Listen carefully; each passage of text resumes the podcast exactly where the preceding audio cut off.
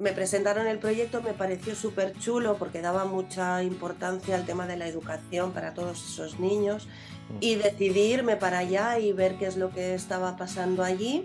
Cogí las maletas, me fui lo vi, me enamoré, me enamoré de ellos, me enamoré del proyecto y, sobre todo del compromiso de, lo que te comentaba al principio, ¿no? De visibilizar a, todas estas personas, a tantísimas familias, porque hay, creo que son alrededor de dos millones de refugiados en, el Líbano, en un país que son cuatro millones y pico, Concienciarnos todos, ¿no? De, de lo que hablábamos antes, del privilegio en el que vivimos y que hay una gran parte de la población mundial que no vive, que no vive así. Gremio de Tatuadores, episodio 27, con Tatuadores por la Paz. Buenos días, buenas tardes o buenas noches. Bienvenidos y bienvenidas a Gremio de Tatuadores, el podcast para profesionales, aprendices y entusiastas del tatuaje. Mi nombre es José Luis Hernández y me gustaría que me acompañases en este programa en el que comparto contigo conversaciones, curiosidades y experiencias relacionadas con el mundo del tatu. El programa de esta semana es diferente a lo habitual. Esta semana no he hablado con ningún tatuador ni tatuadora. Esta semana no conocerás la historia de nadie que se gane la vida con el tatu. Al contrario, conocerás la de una persona que entrega la suya a ayudar a los demás. Esta semana tuve la suerte de hablar con Laura Cubero, creadora de la iniciativa solidaria Tatuadores por la Paz. Esta iniciativa lleva más de seis años llevando esperanza a las familias que se encuentran en el campo de refugiados de Trípoli, en Siria. Laura nos cuenta cómo surgió la idea, cuáles son los proyectos en los que trabajan y cómo, entre todos, podemos colaborar. Puedes escuchar la charla completa aquí, pero antes déjame decirte una cosa. ¿Sigues promocionando tus posts para conseguir clientes? Cuando veas el vídeo que he preparado para ti, no volverás a promocionar una sola publicación. Y además entenderás cuáles son los principales errores que estás cometiendo y que te están haciendo perder tiempo y dinero sin conseguir resultados. Accede gratis en el enlace que te dejo en las notas del episodio. Ahora sí, te dejo con Laura.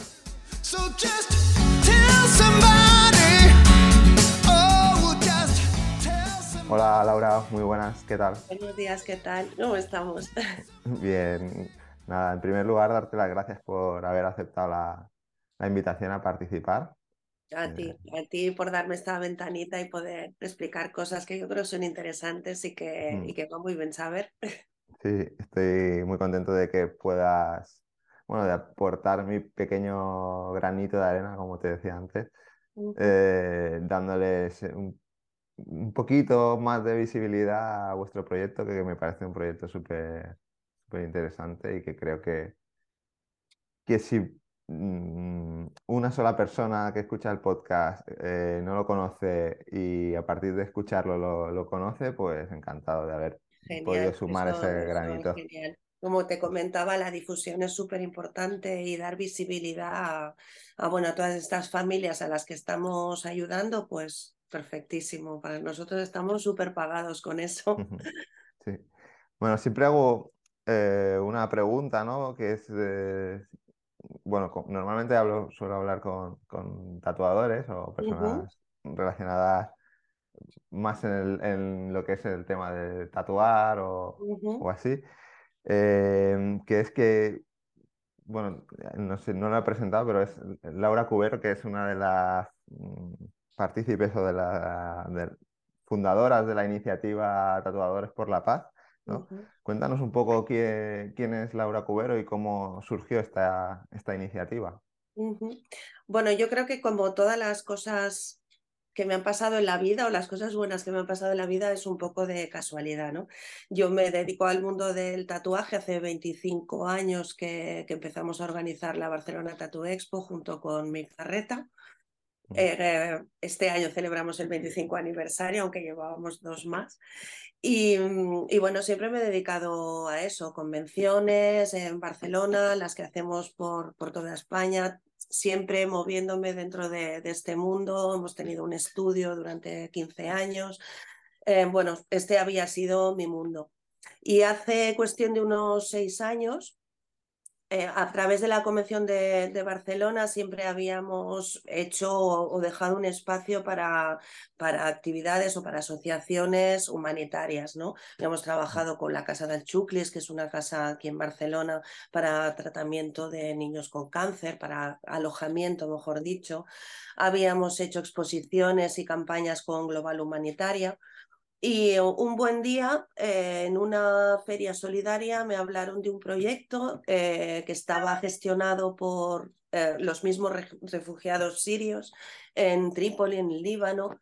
Y en ese momento, pues mm, yo no sabía muy bien qué es lo que pasaba en Siria, no sabía muy bien qué eran refugiados tan siquiera, ¿no?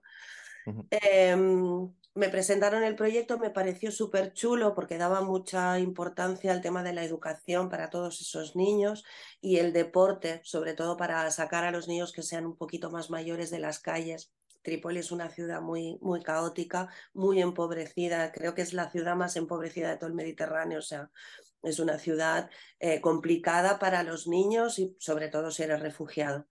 Mm. Y decidí irme para allá y ver qué es lo que estaba pasando allí Cogí las maletas, me fui, lo vi, me enamoré, me enamoré de ellos, me enamoré del proyecto y, sobre todo del compromiso de, de, lo que te comentaba al principio, ¿no? De visibilizar a, todas estas personas, a tantísimas familias, porque hay creo que son alrededor de dos millones de refugiados en, en, el Líbano, en un país que son cuatro millones y pico, ¿no?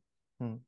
Y sobre todo dar visibilidad a eso, ¿no? A que hay muchas personas que están allí mm, como confinadas, que no tienen ningún futuro, no, los niños están un poco en, tierra de nadie.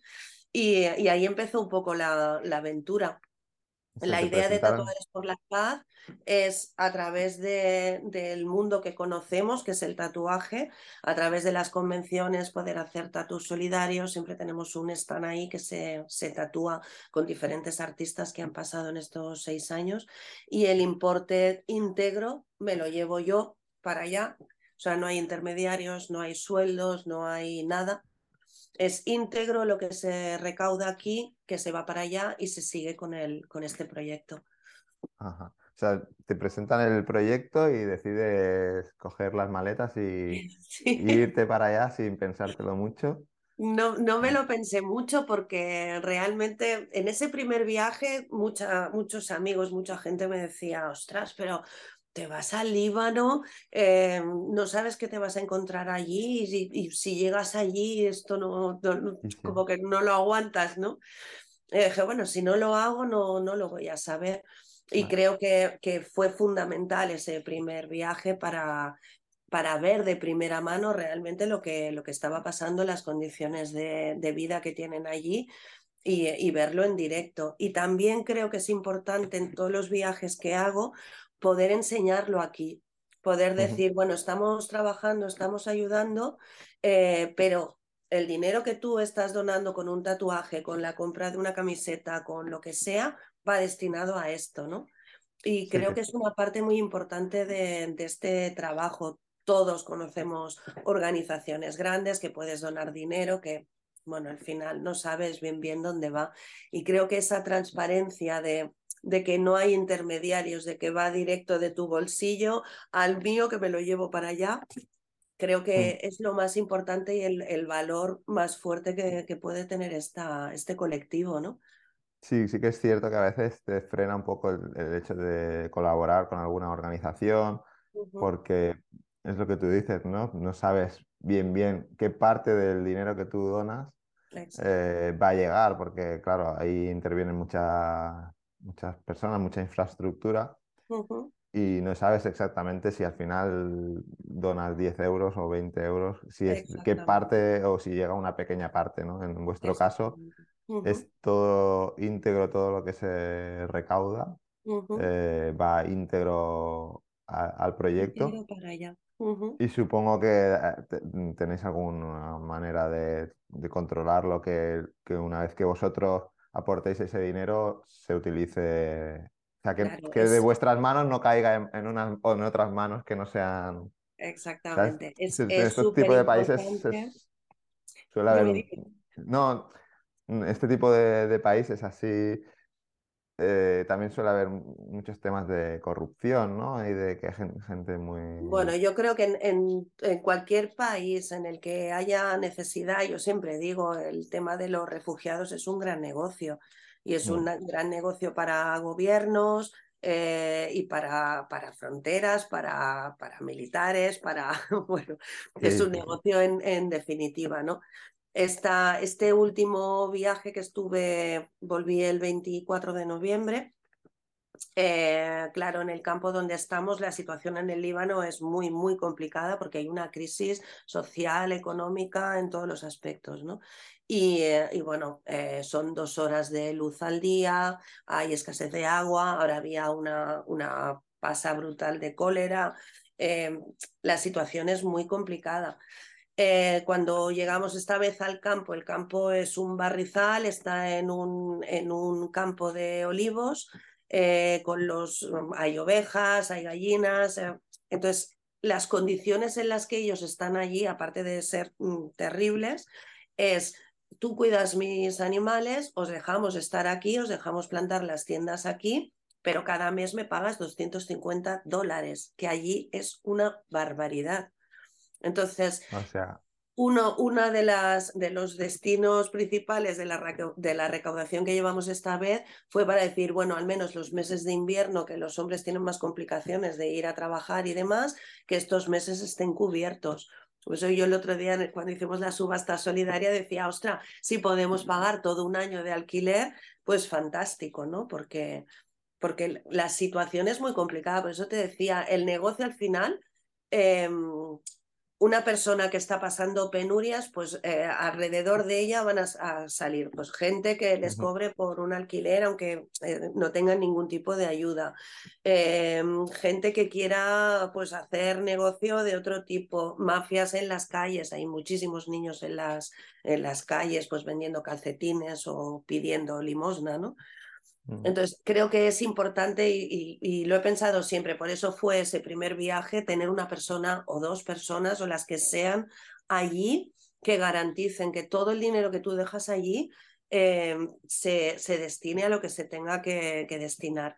Y tenemos la suerte de tener eh, a Fahad, que es el entrenador y la persona que lleva todo el proyecto deportivo, y a Rihanna, que es la profesora y es la que vela, porque aparte de poder dar las clases en, la, en el campo, eh, pues cualquier necesidad de estufa, gasoil, eh, una tienda nueva, em, pues cuando llegamos lo primero que nos dijeron, necesitamos botas para los niños, porque esto es un barrizal.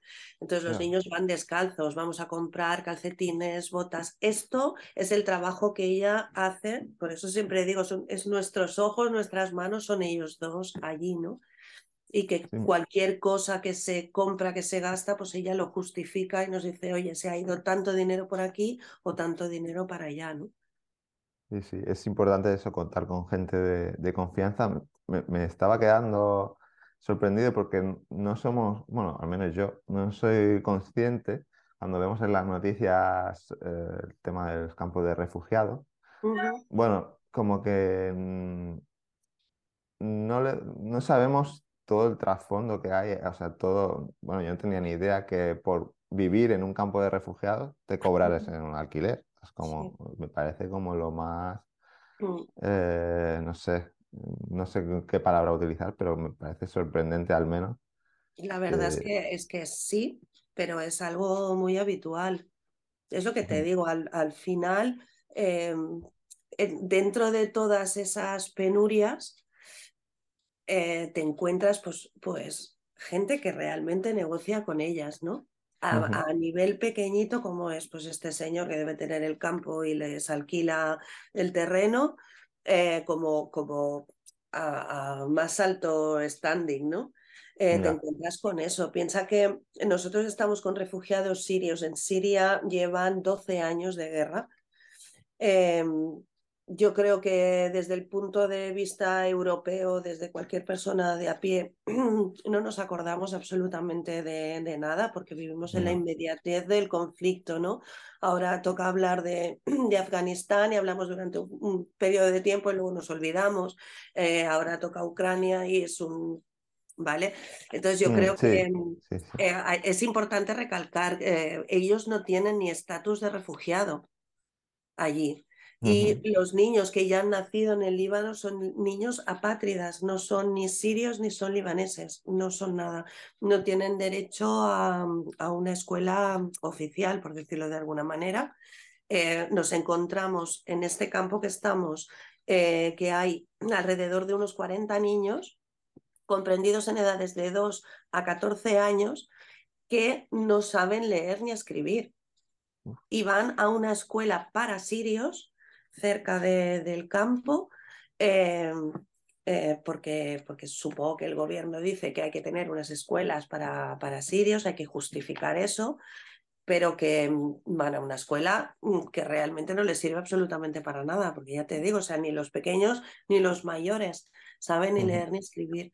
Entonces, creo que es muy importante eso, poder ofrecerles al menos tres días eh, que podamos ir ampliando, que ellos puedan eh, estudiar y realmente avanzar en lo que, en lo, como, como cualquier niño, ¿no? Sí, La sí, sí, que falta de esperanza es eh, abrumadora allí. Es, es, lo que más te, te, choca y lo que más te sorprende, ¿no? Es decir, ¿qué es lo que quieres para tu hijo? Pues que salga adelante, que, que haga cosas en la vida, que, que, sea lo que él quiera ser, pero es que ellos se encuentran condicionados a vivir el día a día y mañana, pues mejor no pensarlo, ¿no? ya. Es es una situación que, eh, que estando tan cerca geográficamente, porque Absolutamente. eh, es, es- bueno, no sé, me parece que, que- que haya gente que pueda, o sea, que, que todavía pasen estas cosas, eh, Sí. que haya gente que permita, mm, gobiernos que permitan que esto siga sucediendo, que haya gente que pueda eh, estar viviendo así, viviendo entre comillas, porque Mm. Aparte, eh, yo creo que, que, que es Pues es, es como un, un, pez que se muerde la cola, ¿no? Porque al final eh, tú noticias de, de, refugiados en el Líbano, refugiados en Grecia, por ejemplo, que hay mm, refugiados de todas partes y es algo impresionante lo, lo que se ve allí, ¿no? Eh, tienes muy pocas. Y es lo que te decía, al final es la inmediatez de la noticia. A mí me hace sí, gracia cuando, cuando oyes por la tele, ¿no? Es que, claro, ahora eh, vamos a acoger a un montón de refugiados de Ucrania, que está muy bien porque hay que ayudar a todo el mundo. Eh, ujú, pero eh, los motivos de no es que eh, son, son, más parecidos a nosotros culturalmente, no es cierto. Eh, está más cerca, no es cierto. tampoco. Entonces, Es claro, que hay seleccionamos y esa selección, oh, ostras, es que, es que duele un poco, la verdad, ¿no? Cuando, cuando dices, bueno, abrimos puertas, vale, pero las abrimos para, para todos, ¿no? claro, sí, sí, es como que hay refugiados de primera y de segunda categoría o de absolutamente, los tercera. hay, lo, lo afirmo, los hay, se los hay, hay. los hay, sí, sí. Sí. Sí, sí. Eh, no sé si eh, en este tiempo que lleváis colaborando o ha- habéis tenido algún tipo de incidencia, problema, eh, traba a nivel del gobierno sirio o de, o de algún, bueno, de lo que hablábamos, ¿no? De que alguien se haya, se haya opuesto a que, vos- a que colaboréis o a que Mm, ayudéis. A ver, eh, exceptuando alguna censura de publicaciones, eh, durante, un, durante un tiempo además ocurrió bastante que teníamos que sacar el hashtag de Siria porque si no nos bloqueaban las, las publicaciones, ¿no? Ajá. No, realmente eh, cuando viajas al Líbano, pues te vas, haces todos los trámites a través de, de la Embajada de España también, te registras como que vas allí y estás allí. Yo creo que una de las bazas buenas también de tener a gente allí directamente es que cuando llegas sabes la situación, sabes lo que pasa, sabes en muchos momentos si, por ejemplo, se necesita cualquier cosa y se tiene que enviar dinero, si se puede enviar dinero o no. Pensa que Mm, durante toda la pandemia estuvimos mm, sin poder viajar hasta allí. Las comisiones de poder enviar dinero para allá eran impresionantes, eran brutales. Eh, claro, son cosas que teniendo gente allí más o menos sabes cómo, cómo funciona todo, ¿no? Esta última vez cuando viajé para allá, pues me llevé una maleta llena de medicamentos porque no, no hay. Aparte volvemos otra vez con que no tienen un estatus de refugiado, aunque tengas un informe del médico, no puedes acceder a comprar esos medicamentos. Y hay enfermos crónicos con diabetes, con hipertensión, que no pueden acceder a esos medicamentos, ¿no?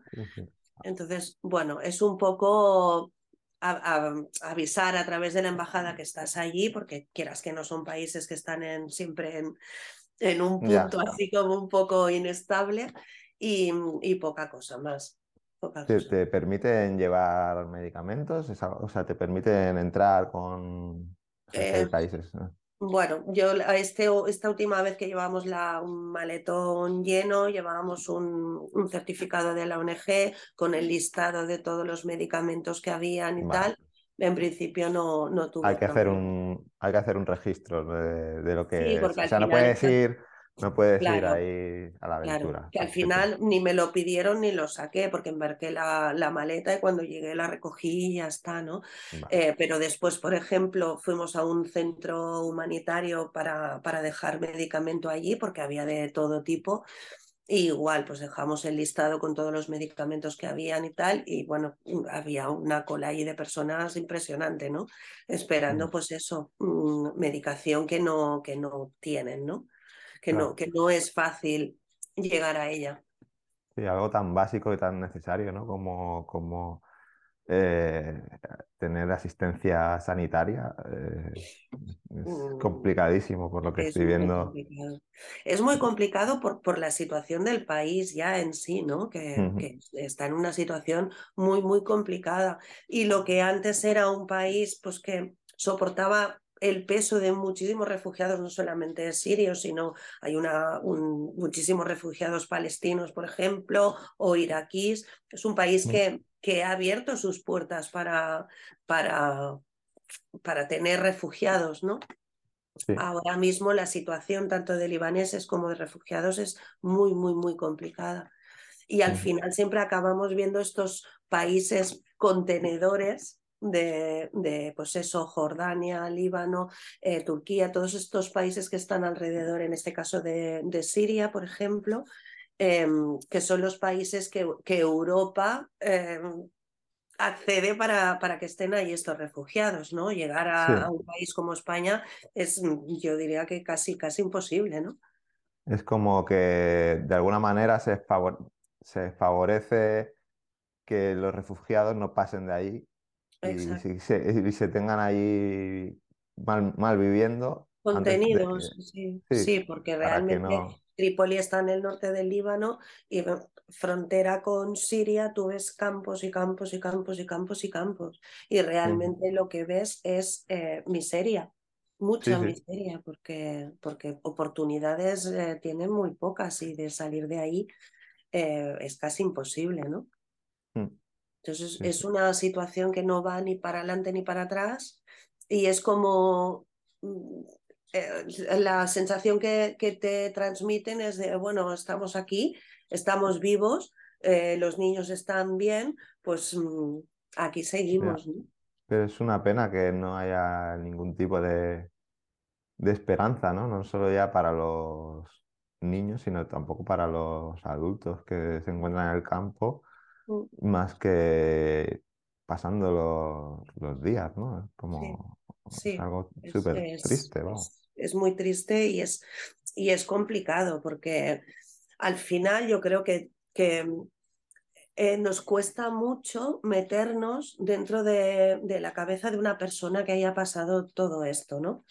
Entonces, yo creo que cuando intentas hacerlo, intentas pensar en lo que es que se declare una guerra en tu país, porque además eh, Siria era un país pues como España o cualquier otro país europeo, ¿no? Sí, sí. Se declara una, una guerra, se destroza tu país, se monta una guerra civil allí dentro y entonces tienes que, que irte porque mm, es tu vida o, o, te vas, ¿no? Entonces te planteas huir de, de ese país llevando encima todo eso y con toda la dificultad que puede ser salir de tu país y te encuentras pues eh, encerrado en, en, en, otro país que no hay, ni, no hay vuelta atrás, o sea, no puedes avanzar ni, ni tirar para atrás, ¿no? Mm. Entonces, yo hablo muchas veces con, con chicos incluso que juegan al fútbol, ¿no? En el proyecto, por, por Facebook, por ejemplo, ¿no?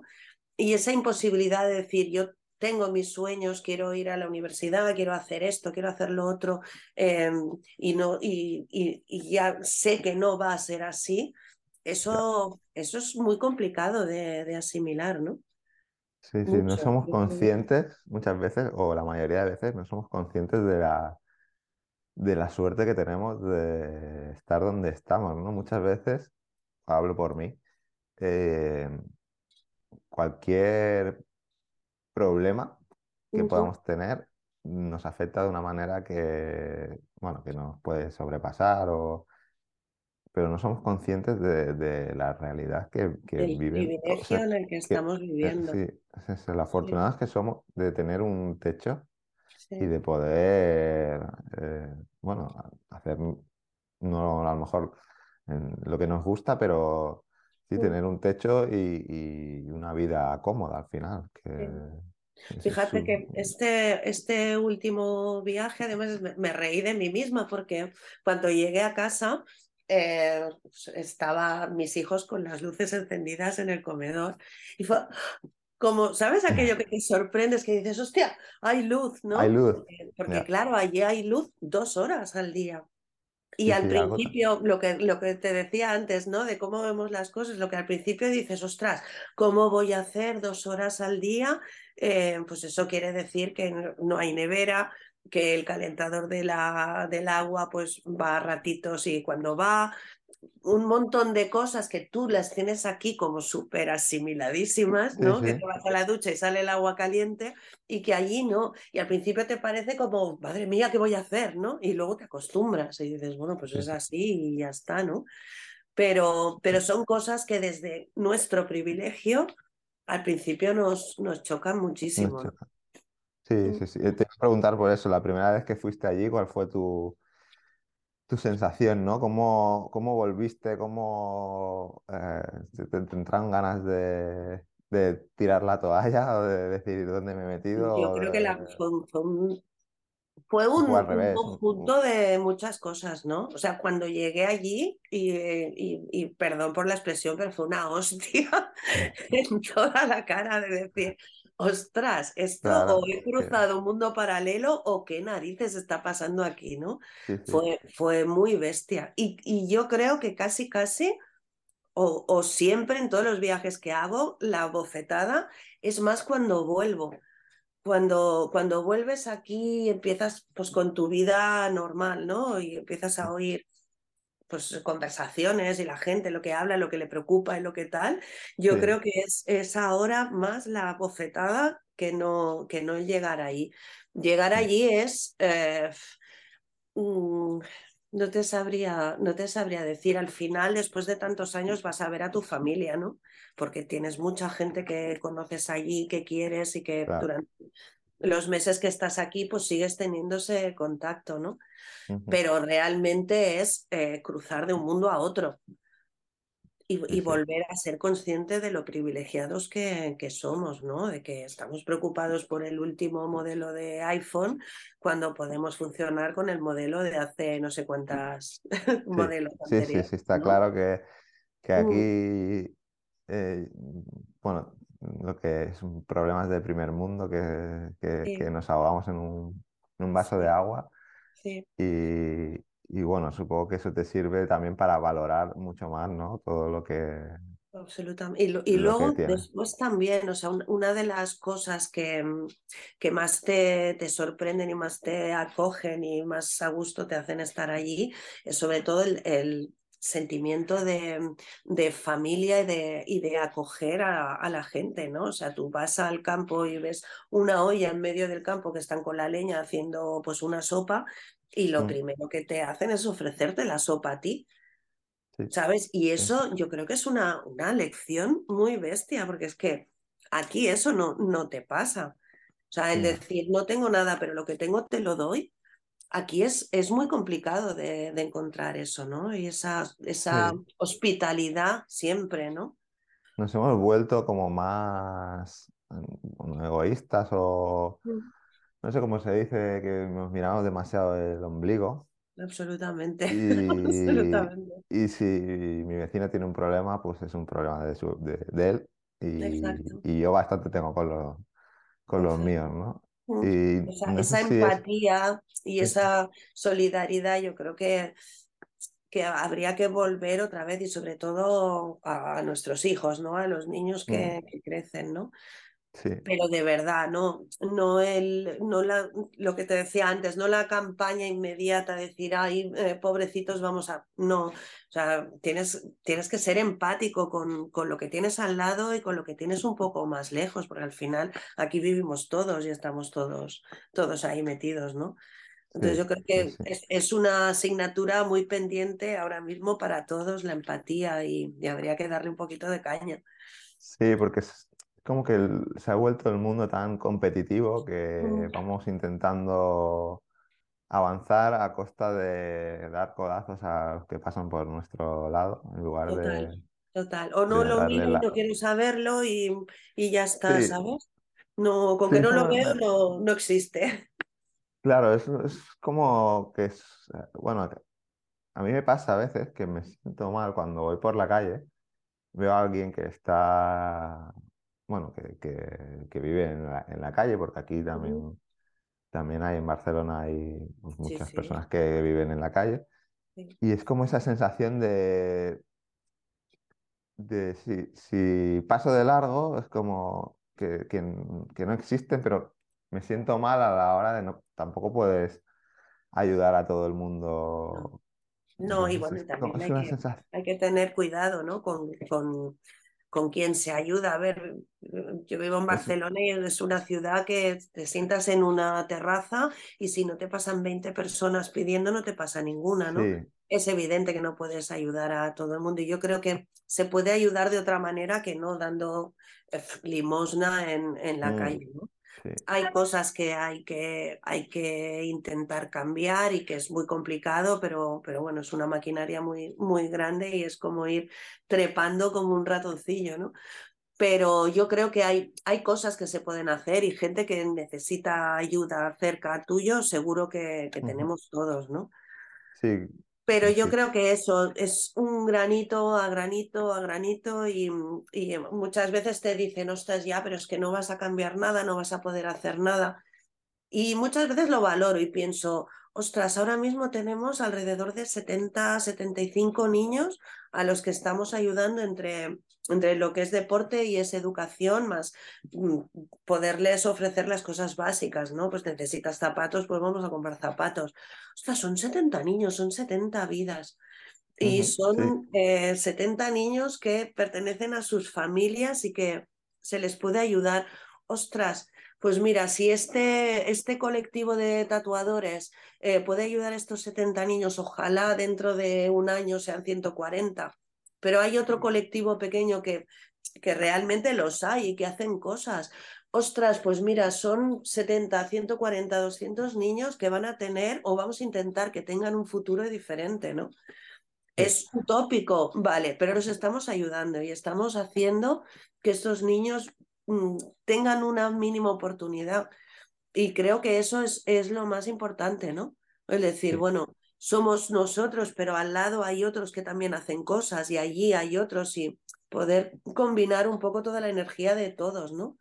Evidentemente el mundo no se cambia de golpe, pero Mm, cambiar eh, una, cambiar la vida de, de una sola persona ya es mucho. Y pues Muchísimo. si tenéis 75 niños con sus correspon- correspondientes familias, pues ya es eh, algo que ya mm, merece la pena Yo, eh, para mí, absolutamente, aunque, aunque fueran 30. Sí, ¿Sabes? sí, Yo sí. creo que, que sí, que es, al final es lo, volvemos otra vez al principio, ¿no? Es dar un poco visibilidad a, a una generación futura que está en un limbo y que, y que nadie ve, ¿no? Mm, De hecho, ahora hay una, hay una exposición en, en Ramblas, aquí en Barcelona, en, en el edificio de, de UGT, que hicimos la, la, exposición y se llama precisamente Invisibles, ¿no? Y es eh, dar visibilidad a todos esos niños que, que, bueno, que están allí, que nadie piensa en ellos y, y, que bueno, que tenemos Naciones Unidas, ACNURES y todas estas cosas, pero que siguen estando en esta situación y es una situación muy, muy complicada porque es lo que te digo, es una generación futura mm.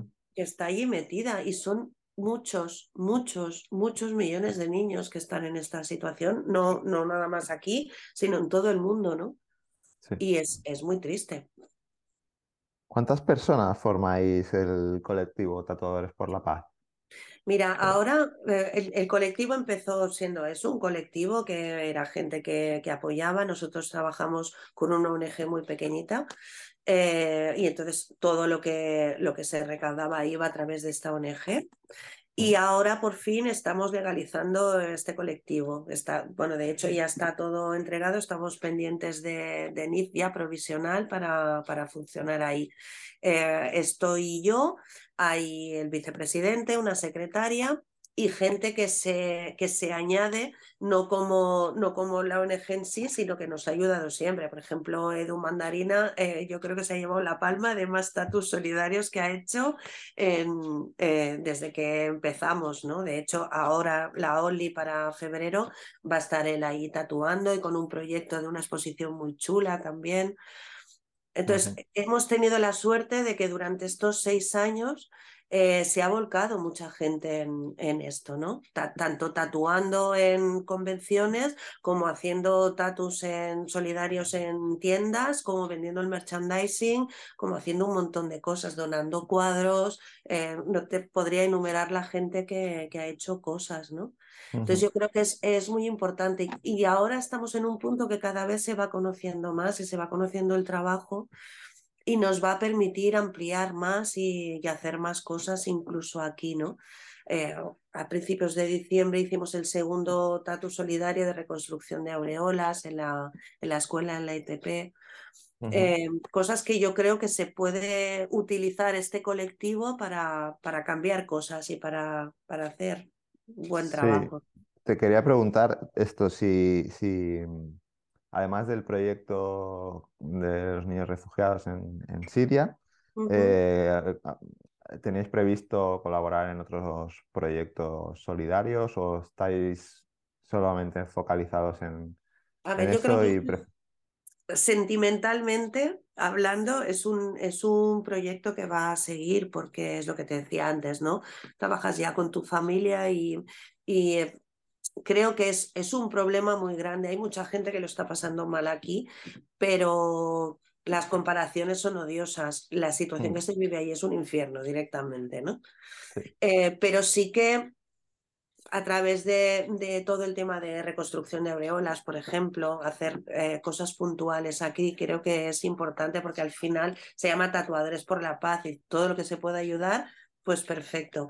Y hay un proyecto allí que ya mm, va sondeándome la cabeza hace, hace ya bastante tiempo y me gustaría seguir con el tema de, de migración, con el tema de refugiados aquí, porque creo que tenemos una, una falta de, de ayuda para la gente que viene de fuera y, hay mucha gente muy joven eh, que a través del tatuaje se les puede ayudar y yo creo que, que este año será un año para, para, ir tirando ideas y para ver qué se puede hacer. Pero sí, sí, la, la historia es seguir allí y aquí también. O sea, habéis pasado de ser un colectivo que empezó por casualidad a convertiros en una ONG, ¿no? Me has dicho que imagino que la documentación que me has comentado es para formalizar como, Exactamente. como ONG y poder trabajar como trabajan las, las ONGs y tener, supongo que, las ayudas que, que, que puedan corresponder. No sé si el Estado eh, colabora, ayuda o por tener... Bueno, yo sé que eh, estábamos mirando para temas de formación también, hay subvenciones, yo creo que es más a nivel europeo que, español, ¿no? Pero bueno, ahora es un mundo en el que te tienes que meter, evidentemente vamos a necesitar ayuda de, de gente que colabore que, y que mire todas estas cosas, pero yo creo que lo que te decía, eh, seguir allí tal como hemos estado hasta ahora y poder ir avanzando e ir haciendo más cosas allí en, más campos, en más terreno, y, eh, y, después seguir aquí. Yo creo que, que el colectivo de, de, migrantes que hay aquí, sobre todo chavales que, que, son menores no tutelados, que se encuentran en ese momento en que llegan aquí, se les acoge, entre comillas, de alguna manera y luego saltan a la calle, saltan a una deportación o saltan a, a ser un sin papeles, yo creo que se pueden, se pueden hacer cosas allí a través de la formación y a través de, de bueno, de estar allí. Y, y, de, y, de, intentar y querer sobre todo a, ayudarles, ¿no? Porque al final son niños y eres niño Sí. cuando eres un menor no tutelado y cuando acabas de hacer los 18 sigues siendo un niño, ¿no? Sigues siendo un niño que has tenido una vida complicada y te dejan, a- Exacto. bueno, abandonado a tu suerte, ¿no? Al Absolutamente, final. absolutamente. Ujú. Entonces, bueno, a ver, a ver si por ahí se puede, se puede trabajar y se pueden hacer cosas y, y sueños seguimos teniendo. Sueños y, y ganas, que es lo más importante, ¿no? De hecho, yo, Sí, yo el otro día decía, ostras, ya es que tengo ganas de volverme otra vez, a ver si todo va bien y en marzo puedo, puedo volver para allí y, y bueno, esos, darles ese acompañamiento en la distancia y cuando, y cuando estás allí, ¿no? Y mm, ese acompañamiento y esa, y esa ayuda, ¿no? Y, y que realmente vea muchas veces te dicen, pero tú eres de Barcelona, Barcelona, Messi, Messi, ostras, qué grande es todo eso, ¿qué haces aquí, no? ¿cómo has Y, aparecido aquí, no? exacto. Y yo creo que la idea es un poco esa, ¿no? Seguir acompañándoles y, y, y ofreciéndoles una esperanza. No sé si un futuro, ojalá, pero al menos una esperanza, ¿no? Sí. ¿Siempre viajas sola o...? Eh, hasta ahora había, bueno, a- a- en algún viaje se ha, se ha añadido más gente, pero normalmente siempre iba con la, con la chica de, que es la presidenta de la ONG, esta pequeñita que te digo, eh, que nosotros trabajábamos bajo, bajo el amparo de ella, ¿no? Este último viaje, por temas de trabajo y demás, sí que me fui, me fui yo sola. Y, eh, y bueno, en marzo no sé si me iré sola, se añadirá a alguien o, o no lo sé, pero puertas abiertas para que venga el que quiera y que, que tenga esa experiencia y lo vea de primera mano, ¿no? Mm. Es Pues desde aquí, si alguien, si alguien tiene experiencia en temas de, de, bueno, de ONGs o de Bueno, colaboraciones o, o de no, o ayuda humanitaria o tiene exacto, ganas de que le y dé quiere aportar, pues, pues desde exacto. aquí hacemos un llamamiento. Miramos fechas. Se pongan en contacto con Tatuadores por la Paz, contigo, Laura, Exacto, y, y bueno, si alguien se anima y puede ayudar, perfecto. encantado. Eh, te iba a preguntar eh, un poco cómo podemos la gente de a pie o sí, o bueno, primero la gente de a pie cómo puede colaborar con Tatuadores por la Paz. Ujú. Si nos puedes decir un poco. Sobre todo, el primer punto, lo que hablábamos antes, la, la difusión, el conocer el proyecto y, eh, y, bueno, si te metes a través de las redes de Tatuadores por la Paz, pues eh, puedes ver todo lo que se hace, los viajes, dónde vamos, qué, qué hacemos, qué colectivos ayudamos, demás. Ujú, Eh, después se puede ayudar con un euro al mes. Tenemos un, un teaming que, bueno, tú donas un euro al mes, son 12 euros al final al año. ujú, Y, eh, y todo ese dinero eh, se recauda a través de, de una página que se llama Teaming eh, y ellos, eh, bueno, gestionan, publicitan, le dan un poquito de, de vida al proyecto, estamos allí metidos y cuando nos vamos, pues hacemos el traspaso, la, la donación de fondos para, para la cuenta y nos lo llevamos. Eh, donaciones directamente a través de la compra de merchandising. En todas las convenciones hay sudaderas de este tipo, camisetas, eh, chapitas, hay un montón de cosas. Eh, de cara a lo que son los estudios de tatuaje, pues se pueden hacer desde tatus solidarios a tener el merchandising para vender, a difundir, a participar en las fiestas que organizamos, aceptamos ideas, aceptamos un montón de cosas eh, lo que te decía antes, hemos tenido gente que ha donado cuadros, ha donado láminas, camisetas de sus estudios. Eh, cualquier forma de, de, sacar ese dinero que se recauda y se lleva para allí, pues es, es buena, ¿no? Y al final es eso, es mucha difusión y que la gente lo, lo conozca y aportar ideas y, y, tirar para adelante el colectivo, ¿no? Que al final es, es un poco la idea. Sí. Eh, no sé si tenéis pensado hacer, bueno, recientemente, bueno, en el mes de diciembre se hizo una subasta solidaria. No sé si tenéis pensado continuar con este tipo de acciones o tenéis algunas acciones previstas más allá del... Antes de que acabe enero, eh, tendríamos que hacer la segunda parte de la subasta, porque realmente lo que decíamos antes, ¿no? Hubo un montón de gente, entre, entre ellos vosotros, eh, que cedieron material, eh, se subastaron tatuajes, seminarios, un montón de cosas. Y nos falta una parte de, toda, de todo esto que se donó eh, para hacer la subasta. Antes, antes, de finales de enero vamos a hacer la, la, segunda subasta, que fue muy bien además. Quizás no, em, lleguemos a tiempo porque igual esto se publica pasado ah, bueno, enero. Bueno, pues, pues nada, se habrá gente Que, que, no haya llegado a tiempo a esta subasta, que sepa que se van a hacer más, ¿no? Se van a hacer más. Y después ya estamos preparando todo el tema de la, de la Only Tattoo, que es en febrero este año. Y, y, bueno, estaremos allí con un stand. Este año vamos a hacer una expo muy, muy especial, que las piezas de la expo también van a estar a la venta. Y, y bueno, seguir ahí, seguir ahí y, nos quedan muchas convenciones este año por delante y ya te digo, subastas y bueno, eh, ideas están llegando un montón para hacer eventos y conciertos de música y bueno, cosas para, para al final llegar al objetivo, ¿no? Que es irte para allá habiendo recaudado dinero y seguir difundiendo y, y explicando este proyecto aquí. Pues eh, no sé si me he dejado algo interesante que, que, no te haya preguntado, que quieras añadir. Yo creo que no, yo creo que...